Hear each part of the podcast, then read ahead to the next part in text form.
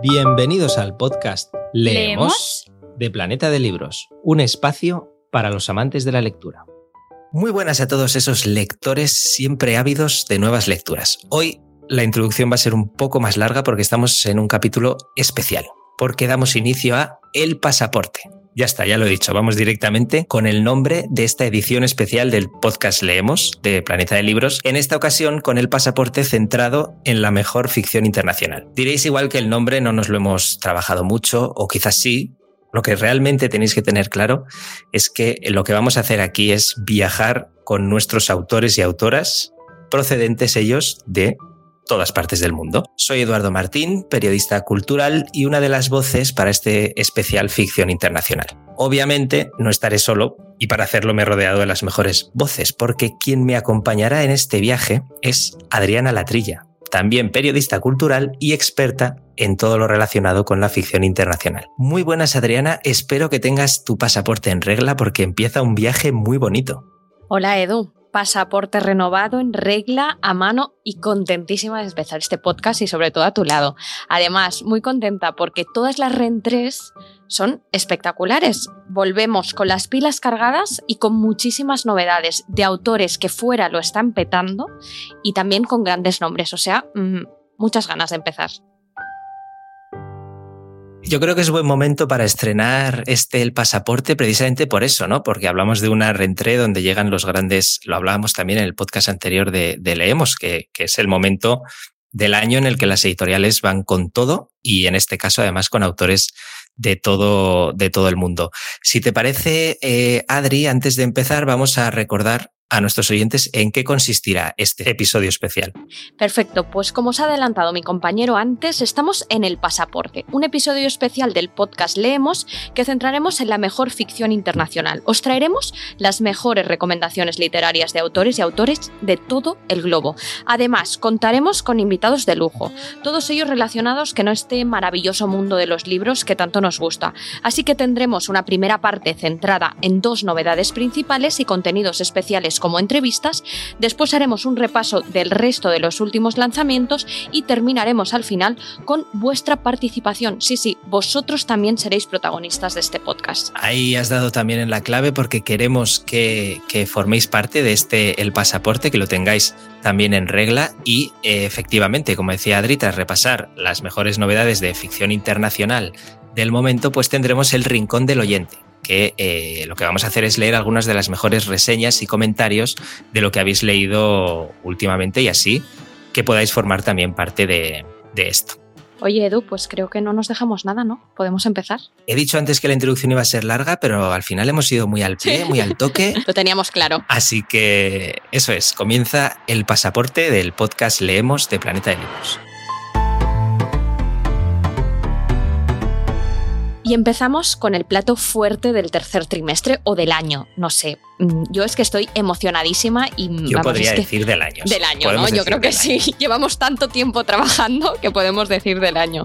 Vuelve venga, lo voy a decir, ¿eh? vuelve Paula Hawkins, la autora de La chica del tren, con un librazo, o sea, con un librazo a fuego lento que yo estoy, bueno, emocionadísima de presentarla y de poder trabajar con ella porque no solo lo que hace es increíble, sino que ella como persona y como profesional es espectacular. Vuelve Paula Hawkins, vuelve con a fuego lento y solo os voy a dejar unos datos para que veáis la envergadura del proyecto que tenemos entre manos. 27 millones de lectores en más de 50 países descubrieron a Paula Hawkins con La chica del tren. Es el thriller internacional más vendido de los últimos 10 años. Es que esto ya me da escalofríos. Se, dice pronto, ¿eh? Es que es, sí, sí. es increíble. Es increíble. Entonces os cuento, tras La chica del tren estuvo más de 100 semanas en la lista de los libros más vendidos del New York Times. Paula Hawkins publicó su segunda novela, Escrito en el agua, y en ese momento, Edu, ella se consagró como la creadora del domestic noir, un género que al final lo que hace es que todos nos podamos sentir identificados en cualquier página, en cualquier protagonista de las que ella escribe. En esta nueva novela, Paula explora las razones últimas que pueden llevar a una persona que haya sufrido a matar, y lo hace a través de tres mujeres que se enfrentan a los prejuicios que la sociedad proyecta sobre ellas. Acordémonos, Laura, Carla, Miriam, recordemos estos nombres porque van a dar mucho de qué hablar. La verdad es que es impresionante cómo consigue Paula Hawkins, y, esos números al final no son casualidad, cómo consigue enredarte en sus tramas y que literalmente no puedas parar de leer.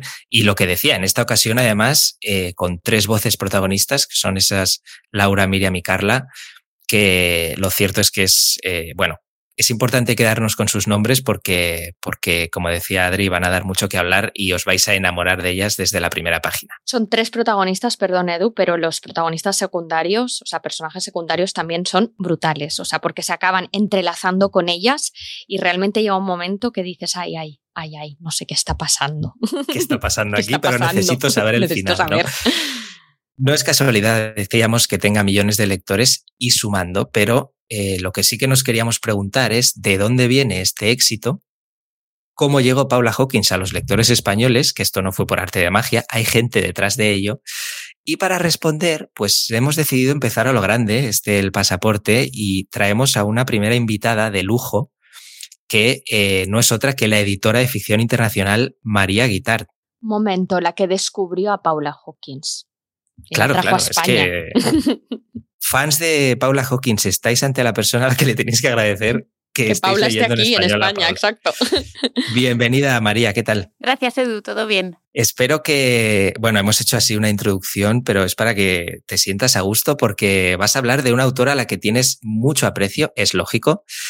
Y claro, la gente se pregunta, los oyentes se preguntan cómo, qué es lo que hay detrás de, de un fenómeno como este. Al final, el libro aparece en las librerías un día, pero tiene eh, mucho proceso detrás. Entonces, lo que queríamos preguntarte para empezar es cómo descubriste a, Paula Hawkins y, qué fue lo primero que pensaste al, leer, entiendo, La chica del tren. Pues mira, la historia del manuscrito de La chica del tren es bien curiosa y, muy interesante. Creo que a los lectores les va a gustar conocer un poco qué hay detrás de, de todo este fenómeno. A nosotros nos llegó un manuscrito parcial. Esto no acostumbra a suceder porque cuando un agente o una editorial quiere vender su libro, pues te manda el libro completo, sobre todo si estamos hablando de una novela negra donde el final tiene bastante importancia. Ellos sabían que tenían entre manos un manuscrito muy potente, con una primera parte espectacular, de una autora no conocida, era su debut, y lo mandaron a las editoriales internacionales con, este, este partial, era, lo llamamos partial,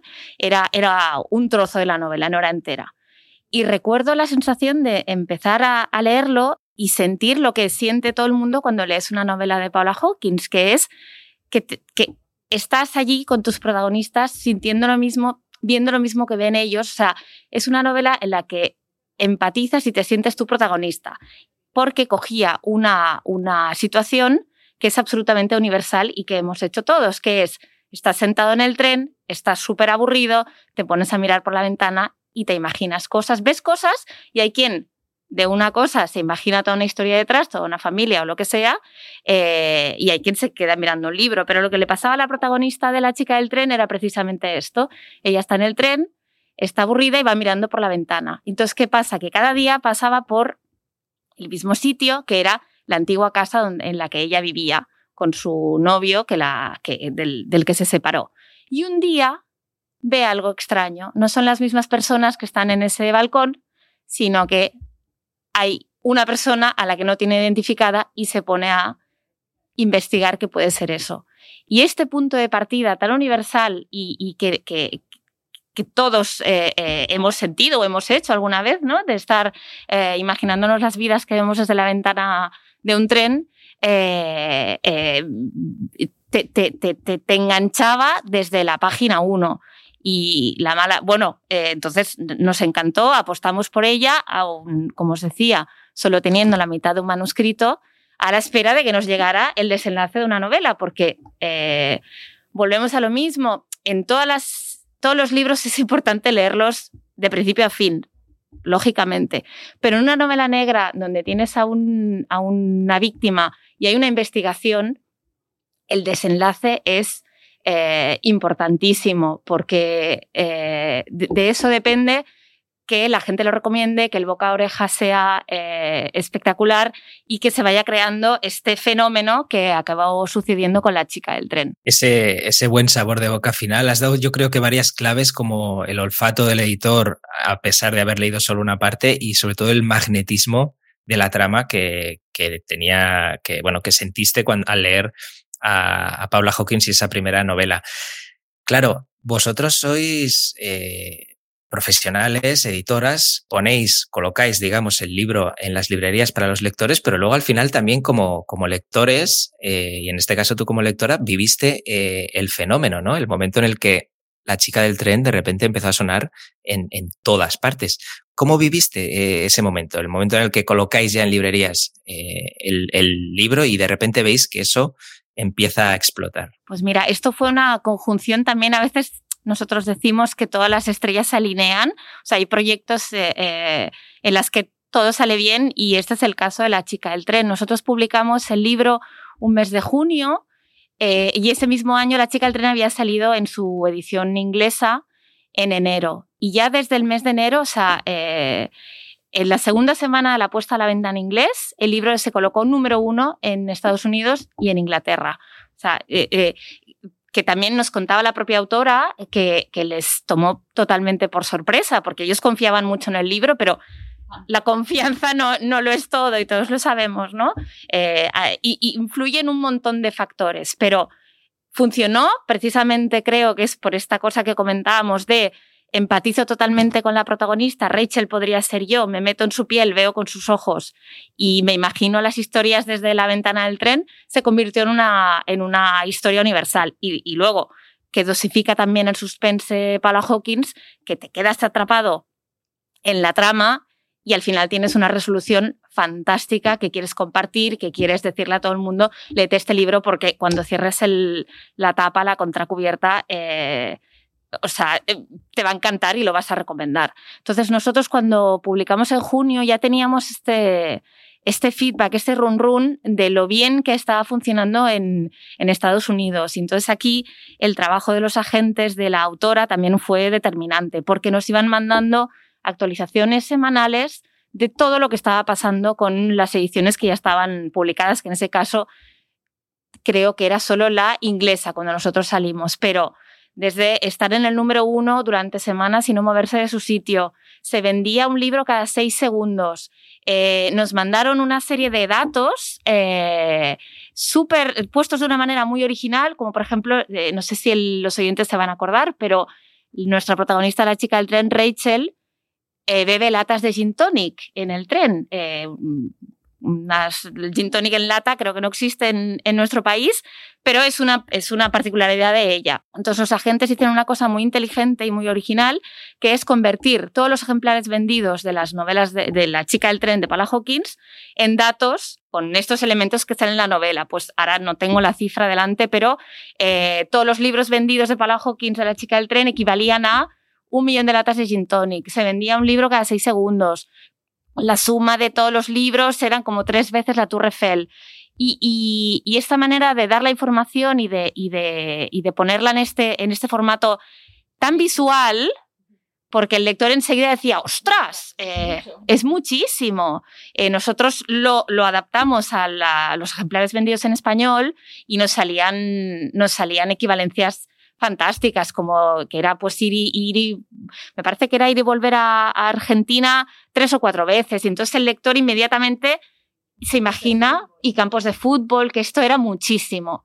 Y, con este run run y, y, luego pues se fue publicando en el resto de países y hasta este podcast que estamos hoy hablando de La chica del tren es, eh, es, uno de los fenómenos editoriales más importantes de la última década. Has hablado, al final, bueno, se va formando esa bola de éxito que se disfruta tanto a ambos lados de, de la trinchera.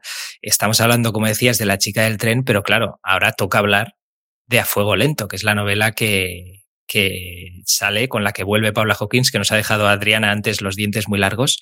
Entonces, eh, te queríamos preguntar cómo es trabajar con, con, una autora de esta envergadura y qué es lo que más destacarías de, de A Fuego Lento.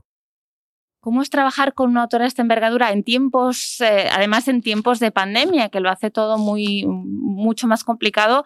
Pues eh, ha sido un proceso muy intenso, como, como destacaba Adriana, llevamos meses trabajando en, en él, pero ha sido fantástico. Es una autora absolutamente colaborativa, eh, que, ha organizado toda la, toda la promoción para que todos los países tengamos, eh, la tengamos presente, podamos hacer eh, las entrevistas y todo lo que necesitemos.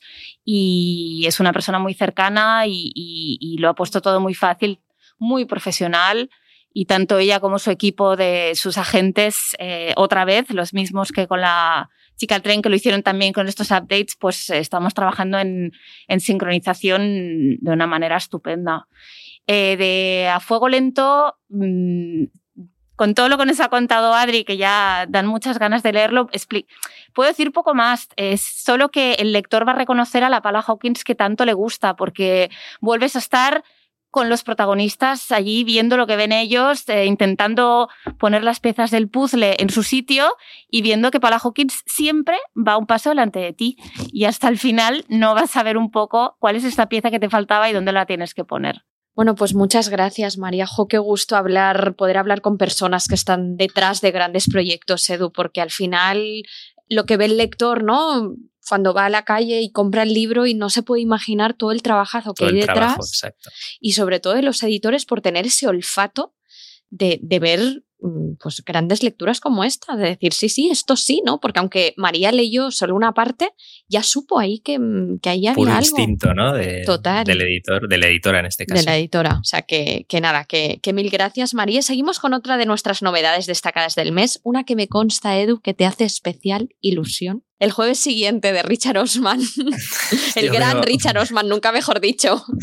Veo que me conoces bien porque eh, efectivamente soy muy fan de, de Richard Osman porque me conquistó, como a, como a tantos otros, con el, con el Club del Crimen de los Jueves, que fue su, su, primera, su primera novela, y ahora van a poder seguir disfrutando de, de esos fantásticos protagonistas con el jueves siguiente, que yo creo que es, eso es el nuevo trabajo del ya célebre ya podemos decir ya célebre, Richard Osman. es un autor de verdadero récord. Recordamos que El Club del Crimen de los Jueves será su novela debut, pero es que atentos a los datos, y aquí voy a leer porque no me quiero dejar ni uno. El libro ha vendido más de 2 millones de ejemplares en todo el mundo. Es, desde que hay archivo, el tercer libro más vendido de la historia en UK, desde que hay archivo, como digo, y solo por detrás de dos titanes como nuestro querido Dan Brown y J.K. Rowling. Además, Osman ha sido el primer y único autor debut en ser el más vendido de la conocida lista de Navidad del Sunday Times y el primer autor de ficción que se coloca en esa posición desde que Dan Brown lo lograra en 2009. En España, Edu, ¿cuántas ediciones llevamos? Creo que lo puedes decir tú, que te hace mucha ilusión. Pues vamos por la décima ya.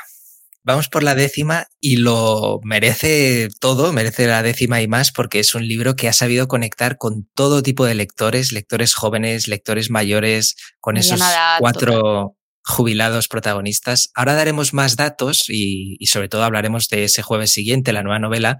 Pero si te parece, Adri, vamos a escuchar al propio Osman eh, en un fragmento de una entrevista que mantuvo con, con Víctor Amela, precisamente por, por durante el día del libro, y se retransmitió en directo por las redes de, de Planeta, y que ahora cualquiera puede verlo en diferido. Lo único que diré sobre el libro es que trata sobre cuatro personas de unos 70 años que son detectives y que intentan resolver crímenes no resueltos. Trata también sobre cómo subestimamos a los mayores. Trata de lo inteligentes que son y de todo lo que han vivido. Y eso los convierte en los detectives perfectos y espero que también en el libro perfecto. Bueno, pues ahí están las palabras del propio Richard Osman presentando su novela y aunque han sido solo unos segundos ya se puede notar el enorme carisma que tiene este autor porque es presentador de un programa de la BBC, el concurso Pointless, que es uno de los de más éxito de, allí.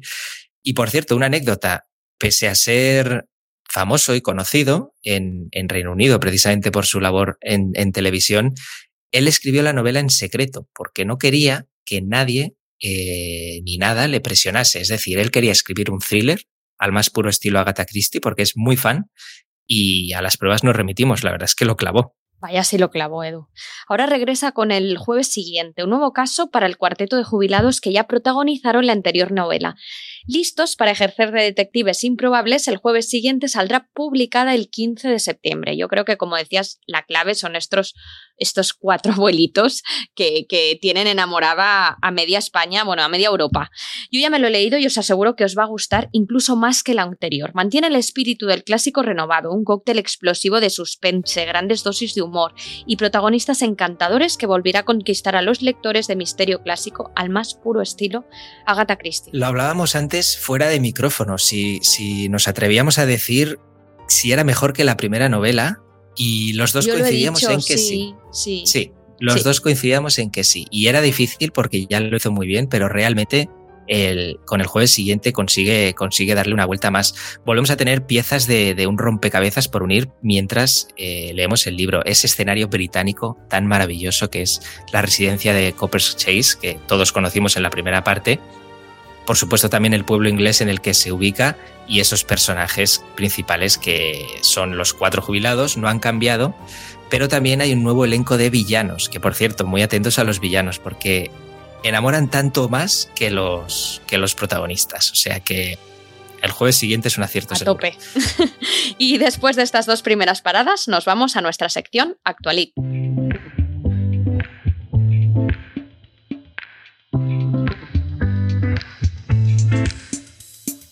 Bueno, pues hemos tenido dos primeras paradas del pasaporte a Reino Unido, dos paradas muy británicas con esas dos grandes apuestas de, septiembre, Paula Hawkins y Richard Osman. Obviamente tenemos más novedades y como no son pocos, pues lo que vamos a hacer es un repaso al estilo carrusel de todas las novedades que, tenemos también ahora en septiembre, que no podemos dejar de recomendarlas.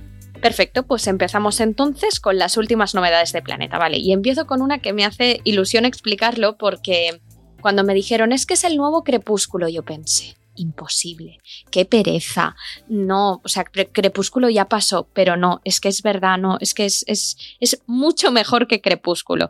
Eh, vamos a publicar ya la tercera parte de la serie Crave ansia. Empezamos con Anhelo, luego, luego publicamos Furia y ahora esta tercera parte que la verdad eh, arrasa en Estados Unidos, arrasa en media Europa. Cuando llegamos aquí con Anhelo ya tenía fans en España y ahora realmente los fans se han multiplicado. Todo ello con los ingredientes para gustar y mantener en vilo a los lectores. Una protagonista fuerte y carismática, que para mí, en realidad, Edu es lo que la diferencia del Crepúsculo, ¿no? Porque teníamos a Vela en Crepúsculo, bueno, pues que era mucho más pasiva. Exacto. Mm. Y aquí tenemos una protagonista fuerte, carismática, increíble. Hay un triángulo amoroso. Encontramos vampiros, dragones, gárgolas. O sea, aquí ampliamos el espectro también de personajes fantásticos.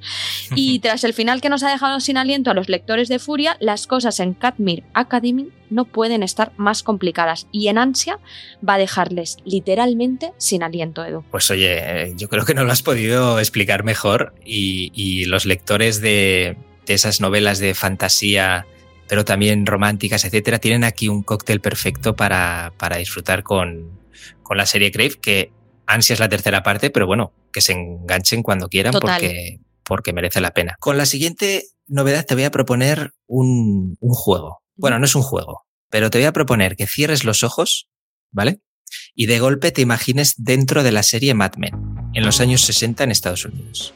Vale. Te ves ahí, ¿no? Estoy, estoy. Notas ahí la ambientación, también cuidada los personajes, también retratados, esos trajes elegantes. sí, sí, ya me veo pues con la sorprendente desaparición de Joyce Honey, de la autora Inga Vesper, no hará falta cerrar los ojos porque esa ambientación es absolutamente brutal y te va a trasladar ahí, a esa misma época, pero con un thriller increíble. Estamos hablando de 1959, esta es la sinopsis. El título es, por cierto, el que os he comentado, La sorprendente desaparición de Joyce Honey, que además tiene un portadón que os vais a enamorar en cuanto lo veáis. Es muy diferente. Eh, Sí, porque tiene, tiene, tiene algo. Y, nos sitúa la novela en, 1959, como decía, con una ama de casa con dos hijas pequeñas, esta Joyce, que desaparece sin dejar rastro. La primera en llegar a casa y descubrir lo que ha ocurrido es su asistenta, Ruby White. Es decir, es la primera testigo, pero se va a convertir en la principal sospechosa porque solo por el hecho de ser afroamericana. ¿Qué ocurre? Que el detective al cargo, Mick Blank, va a intentar atar los cabos y se va a tener, se va a dar cuenta de que al final tendrá que tirar abajo todos sus prejuicios y acudir a Ruby porque es la única clave que tiene para descubrir qué ha pasado con Joyce. Y ahí tenemos al final una historia con este punto de thriller, pero que además nos lleva muy bien a esta época, a esa época de problemas raciales absolutamente eh, brutales. Y, dos mujeres, Ruby y Joyce, dos tipos de mujeres de dos diferentes clases sociales enfrentadas en, en esta novela de la periodista y editora Inga Vesper, que la verdad, eh, realmente si te gustan los thrillers de, los de engancharte hasta el final, con, con Inga Vesper tienes relación para rato. Me has abierto el apetito. Edu, ¿eh? no, no, es que es un novelón y creo que además la portada, de lo que hablabas, te traslada perfectamente al, tipo de novela y a la época. y al momento. Exacto. Damos el salto a Spasa. Y lo hacemos además con una de las más grandes, Agatha Christie. Hemos hablado antes de ella por, por esa inspiración, por ese alumno aventajado que es Richard Osman, pero es que el sello Spasa sigue ampliando esa maravillosa colección que tantos fans atesora, y esta vez lo hace con El misterio del tren azul y El truco de los espejos. La primera, por cierto, la escribió la británica Agatha Christie durante su estancia en las Islas Canarias. O sea que mira, si necesitáis inspiración y queréis imitar a Agatha Christie, podéis iros a las Canarias de, turismo y escribir, porque desde luego eh, tenemos aquí un novelón que está además protagonizado por Hércules Poirot a bordo de un tren donde un carísimo rubí ha sido robado y su dueña asesinada. En el truco de los espejos tenemos a Miss Marple, que es otro de los grandes protagonistas de Agatha Christie, que deberá investigar en una laberíntica mansión a una extraña familia que, la verdad, parece esconder mucho más de lo que aparentan. Doble ración de Agatha Christie para septiembre, eso siempre es una buenísima noticia, Edu. Por cierto, Edu, yo ahora te voy a hacer una pregunta. ¿Tú qué eres, más de gatos o de perros? Sé perfectamente la respuesta, pero bueno. Pues soy más de gatos, pero... debo decir que los perros también me gustan. Bueno, entonces el siguiente libro te puede gustar. Puck Actually, de Matt Down. Es una divertidísima comedia romántica, además creo que en todos los sentidos recuerda a Love Actually, tanto por la cubierta que hemos hecho, que hace un guiño a ese cartel de, de la película de Love Actually, como la trama en sí. Como os decía, es una comedia romántica y en este caso nuestro protagonista es un Carlino o un Puck. Él es un carismático protagonista que ha sido eh, adoptado mm, por su dueña, Julie, de una perrera y él dice que quiere que su dueña sea igual de feliz que él y la va a intentar emparejar con el veterinario que acaba de llegar al pueblo. Vamos, divertidísimo. Y sigo, sigo yo con una autora que también te va a sorprender, Edu. Tiene más de 3 millones de lectores y ha sido traducida a 15 lenguas. Aquí tenemos a, a nuestra nuestra editora, María, María Squin, eh, del Departamento de Ficción Internacional, que está buscando allí mm, autores, tendencias que, que, están por el mundo y yo creo que esta es muy acertada. La autora es Sarah Knight y era editora en Nueva York y se fue a República Dominicana porque estaba cansada de su trabajo, de su estrés diario y se dio cuenta cuando llegó a República Dominicana que allí tenía, seguía teniendo problemas. Tenía otros, pero los seguía teniendo. Entonces ha hecho un libro que hemos titulado eh, cómo solucionar tus mierdas. Porque al final lo que ella dice es que mierdas tenemos todos. Eso, eso es verdad, que al final problemas hay en todos mundos, pero ella nos da unas claves, unas, unos trucos para poder sobrellevar este día a día. Nos vamos de ese falso positivismo que muchas veces nos venden, eh, bueno, muchos, muchos libros, y entonces salimos de ahí con estas claves para intentar ser un poco más felices. A mí me apetece mucho, la verdad, este libro. Y es un libro perfecto también para, para este momento, ¿no? De pilas cargadas, de replantearnos cosas y de como, como, esos propósitos de año nuevo, pero que también en la eh, se En septiembre siempre, siempre es el momento. la vuelta al cole. Tomo nota porque, como, dice, como decía, no nos vendría nada mal y a veces las soluciones están más al alcance de, lo que pensamos. No tanto para la protagonista del siguiente libro que traigo. Nos vamos en esta ocasión al sello Destino y eh, hablamos de Una bestia en el paraíso, que es de la autora francesa Cécile Coulon, que es la revelación. Desde luego, allí la, tiene a la crítica y a los lectores absolutamente prendidos porque eh, es, es, una autora que viene de la poesía, viene de ganar el premio Apollinaire, pero cuando ha dado el salto a, novela, también ha ganado el premio. Una bestia en el paraíso recibió el premio Le Monde y me encanta, me encanta la historia porque es, es impresionante. Cuenta la historia de dos hermanos que cuando sus padres mueren quedan al cuidado de, de su abuela, en, en, una granja aislada en lo más profundo de la Francia rural. Allí Blanche, que es ella, que es la hermana, conoce a su primer amor, Alexander, que es un joven pues muy carismático, que le tiene absolutamente eh, enamorada y comienzan una, una relación como muy, muy estrecha ¿no? y muy pasional. ¿Qué ocurre? Que pronto va a descubrir que las intenciones de Alexander son más oscuras de lo que aparenta. Y entonces a partir de ahí va a trazar un plan infalible de venganza. No os voy a decir si lo consigue o no, pero es una novela que está fantásticamente escrita, que tiene además cierto toque poético, con una, con una narrativa muy cuidada. Ahí podemos, yo creo que notar la trayectoria de la propia Cecil Coulon. Y además nos, nos enfrenta a ese mundo rural eh, y el mundo urbano que, lo narra además a las, a las mil maravillas. Así que una novela imprescindible y con otro portadón, que es que mm, sabemos lo importante que son las portadas, porque al final es, ese punto, ese clic que haces en la librería al verlos, pero es que esta de verdad, cuando, ahora cuando lo googleéis, según estáis escuchando esto, vais a ver que no lo digo por decir.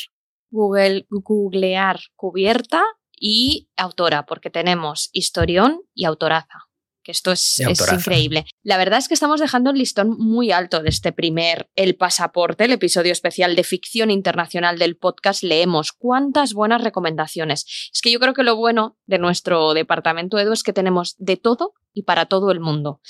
Y quiero cerrar de una manera especial porque estamos precisamente en un podcast y de podcast va precisamente nuestra última recomendación, La chica número 11 de Sweeter Clark.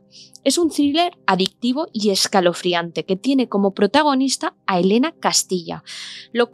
ella es locutora de un podcast sobre crímenes sin resolver que decide investigar el caso del siniestro asesino de los números. La verdad es que mm, yo, que me lo estoy leyendo, eh, de principio a fin, estás con... Mm, bueno, te, mantiene en vilo en todo momento. Esa tensión, sí. Sí, sí, total. Lo mejor de todo es que además de meternos de lleno dentro de un caso escalofriante de los que ponen la piel de gallina, como lectores nos meteremos de lleno en un podcast, pues hay partes narradas en este formato, como si hiciésemos nosotros un libro del pasaporte, Edu. pues no sé si da para libro, pero como dices, eh, yo me lo he pasado genial y hemos dejado el listón muy alto. Es verdad que hemos advertido al principio que veníamos fuertes, entonces, bueno, pues oye, el que si lo hemos dicho, ahí queda pero me quedo con ese, la chica número 11, con ese además formato podcast que me parece ideal para, para cerrar esta, esta ronda de, recomendaciones y sobre todo con un asesino en serie suelto que, que, está muy de moda y que sabemos que a los lectores les, a los lectores y los fans de thriller les encantan. Yo creo que con este repaso hemos hecho lo tenemos ya completito y podemos pasar a ese momento, ¿no? En el que damos voz a, nuestros oyentes, al rincón del oyente.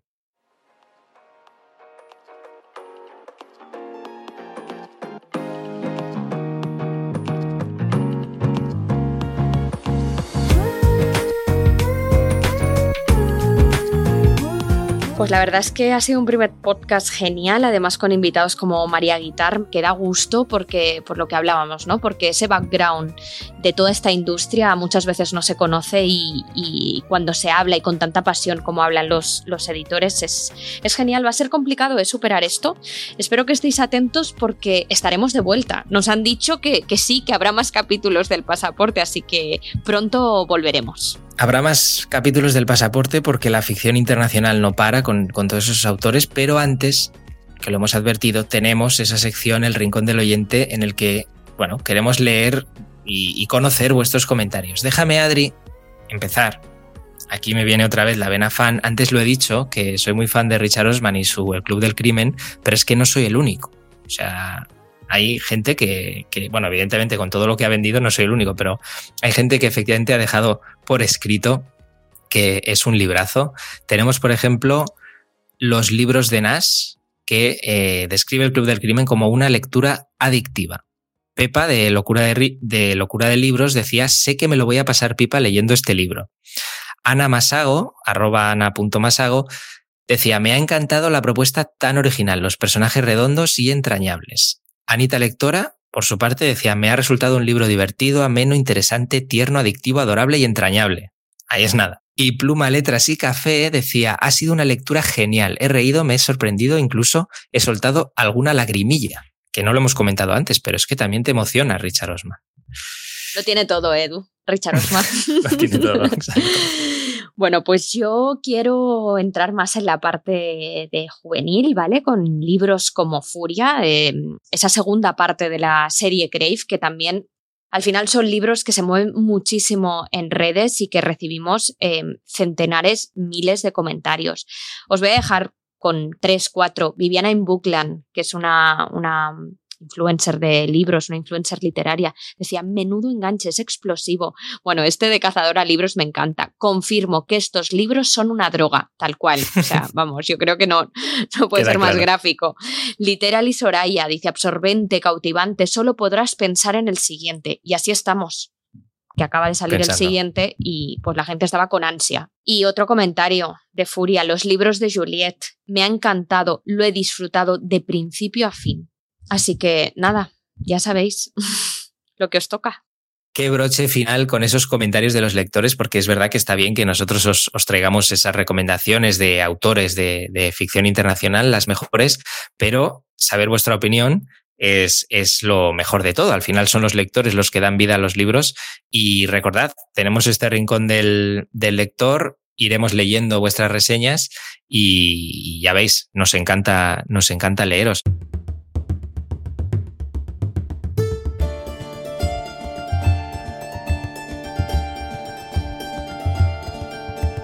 Llegamos así al final de nuestro primer programa de El Pasaporte, es especial ficción internacional del podcast de Leemos. Muchas gracias, Adriana. Un placer, Edu. Nos vemos de nuevo muy pronto. Y ahora, ya sabes, pasaporte en mano y toca seguir recorriendo el mundo con los libros para traer las mejores recomendaciones. Os invitamos entonces a seguir escuchando todos los episodios que tenéis ya disponibles del podcast Leemos de, Planeta de Libros y por supuesto esperarnos a Adri y a mí que volveremos con, con el pasaporte a, a traeros las mejores recomendaciones de ficción internacional.